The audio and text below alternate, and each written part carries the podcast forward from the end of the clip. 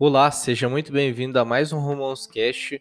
Meu nome é Renato Romão, sou Microsoft MVP e no episódio de hoje a gente vai dar continuidade então aos pilares que a gente tem falado sobre melhores práticas com arquitetura Power Platform em soluções Power Platform. Nós temos visto alguns pilares como é, fonte de dados, coleções de dados, em gestão e trabalho com essas informações, como que você pode manipular as análises e tudo mais. E o episódio de hoje a gente vai tratar então como que você consegue pensar na questão de armazenamento, que é um ponto super importante. Lembrando você que a gente tem tentado ah, produzir conteúdo também no nosso canal do YouTube, no nosso, ah, no nosso Instagram também.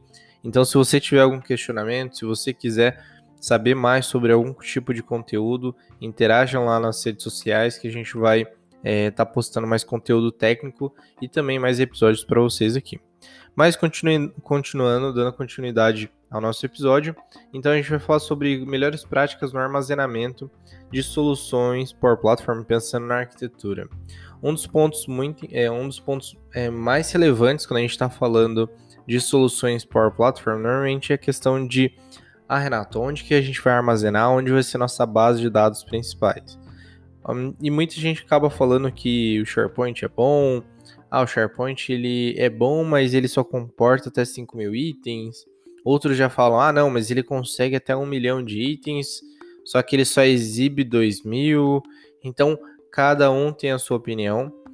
Porém, o que é certo é que o SharePoint ele suporta uma quantidade alta, bem alta de dados.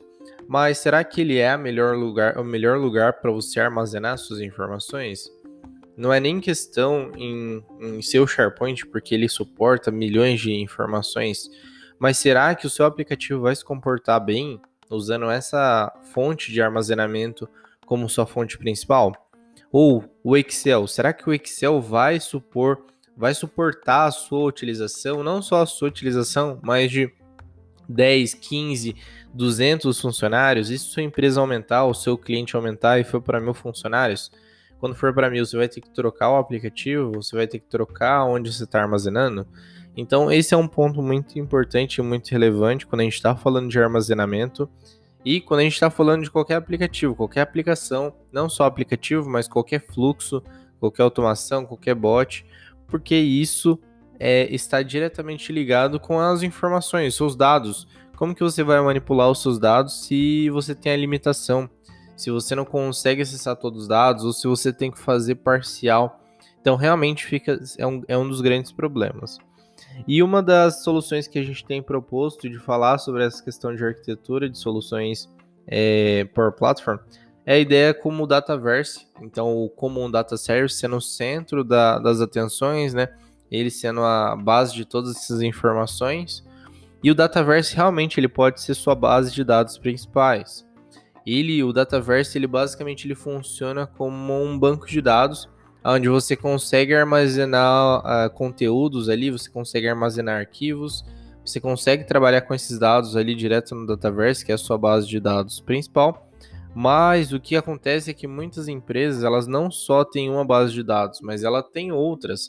Então, algumas empresas às vezes têm bancos de dados SQL, às vezes têm suas fontes de dados vindas do Excel, é, o, o cliente mesmo está fazendo uma migração, está vindo de um sistema e está mudando agora para o Power Apps ou para o Power Automate.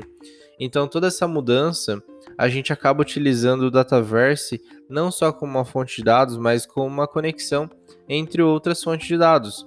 Então, o seu aplicativo, o seu fluxo, o seu bot, ele vai ser a sua interface do usuário. Essa interface vai estar conectada diretamente com o Dataverse e o Dataverse ele vai se preocupar em conectar milhões de outras informações que você tem ao redor dos sistemas de, de tecnologia de outras plataformas. Dando um exemplo para vocês. Se, por exemplo, a minha empresa utiliza o Cosmos DB, que é um banco de dados é, dentro do Azure, por exemplo, e a, é, o, meu, o meu cliente ou minha organização acaba utilizando o Cosmos DB como minha fonte de dados o que, que você pode fazer? Você pode, lá dentro do Common Data Service, do Dataverse, né, o novo Dataverse, tem uma central onde você consegue fazer essa conexão direta. Você que tem um conhecimento mais avançado de Power Platform, você pode ir lá dentro do Dataverse, ou mesmo se você não tiver, É bem simples, não tem nada de código. É simplesmente um Power Query que você vai fazer na central de tabelas dentro do Dataverse e você consegue conectar então a outras plataformas. Eu dei o exemplo do Cosmos DB, mas pode ser um Data Lake, pode ser um Blob Storage, pode ser de repente é um SQL Server. Então, cada opção que você. Ah, vamos supor que eu tenha lá um Excel, vamos supor que eu tenha é, uma API, um, Web API que tem conteúdos também, ou de repente é o SharePoint mesmo, a minha outra fonte de armazenamento. Então, o seu Dataverse ele vai ser a sua fonte principal de informações, onde ele suporta mais quantidade de dados, aonde ele vai ter a questão de performance, porque a Microsoft ela está melhorando a questão de performance, principalmente para o Dataverse, que é a fonte, é a ferramenta do momento da Power Platform, é a ferramenta que vai suportar, que hoje ela suporta toda a Power Platform por trás uh, das cenas, né, por trás de todas essas ferramentas da Power Platform, o que realmente sustenta é o Dataverse. O Dataverse é a fonte não só não só um banco de dados, mas ele é, ele, é o que sustenta o Power Apps, o Power Automate, o Power Virtual Agents, por exemplo.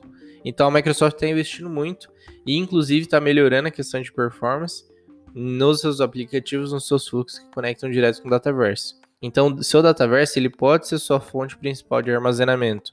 E você, se você tiver outras fontes, ao invés de você conectar o seu aplicativo direto com essas fontes, que não é uma melhor prática, ou o seu fluxo direto com essas fontes, que não é a melhor prática, você centraliza todo o seu armazenamento no Dataverse usando conexões. Então você tem data flows que você consegue conectar e automatizar esse processo de buscar informações, buscar dados, seja manual, seja uma vez, sejam duas vezes, seja é, semanal buscar esses dados, ou seja a cada duas horas. Já vi clientes utilizando essas informações conectadas a cada duas horas, eles buscam os dados em um, um Cosmos DB, em um banco de dados Cosmos DB, buscam essas informações e atualizam no Dataverse. Para o nosso usuário, ele está utilizando o Dataverse. Então não tem, não tem, não precisa ter uma outra conexão, não precisa ter pensar em outro tipo de de repente licenciamento para o usuário se conectar com os Cosmos DB ou se você tem que fazer uma requisição e tal, tal, tal. Simples, conecta o seu Dataverse às suas milhares de fontes de informações, milhares de ferramentas que sua empresa pode ter e o seu aplicativo está simplesmente conectado a uma fonte de dados. Se você que tiver que dar manutenção na estrutura, você dá manutenção na estrutura do Dataverse e não se preocupa em dar manutenção é, em todas as fontes de dados que você é, precisa só para corrigir o que o seu aplicativo precisa se adequar. Então, esse foi mais um episódio de como que você pode melhorar o armazenamento pensando e focado simplesmente no Dataverse. O Dataverse vai se preocupar é, em, em, fazer essa manipulação de informações que está vindo do Cosmos DB, é, do SharePoint, do Excel, tudo utilizando Dataflows, tudo utilizando é, essas conexões, né, essas conexões que podem exportar e importar dados dentro do Dataverse. Se você gostou, é, compartilhe com seus amigos, é, dê, dê seu, seu feedback do que você está achando também nas redes sociais e sugestões de temas futuros para a gente trazer aqui nos, seus, nos episódios aqui do uh, nosso podcast, tá bom? Nos vemos então no próximo episódio.